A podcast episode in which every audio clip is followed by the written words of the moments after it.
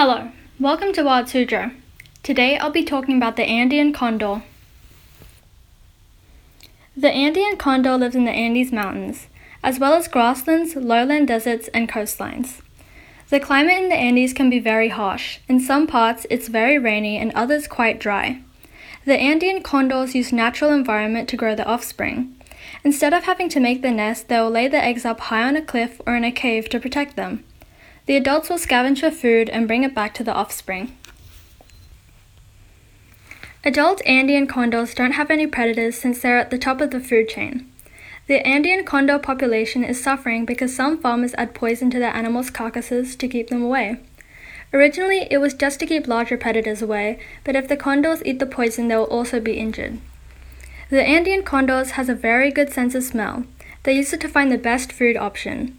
The accurate eyesight allows them to see food high up in the sky where they fly. The Andean condor is special because of how large it is. It's the largest raptor in the world with a wingspan up to 10 feet. They only weigh 30 pounds, which seems small compared to their wingspan. This species is relatively rare, so its lifespan isn't really known, but it's estimated to be around 50 years and has lived up to 75 years in captivity. They take quite a long time to reproduce, and currently their population is decreasing. There are less than 7,000 left. For Wild Suzhou, I'm Palm Tree, and thank you for listening.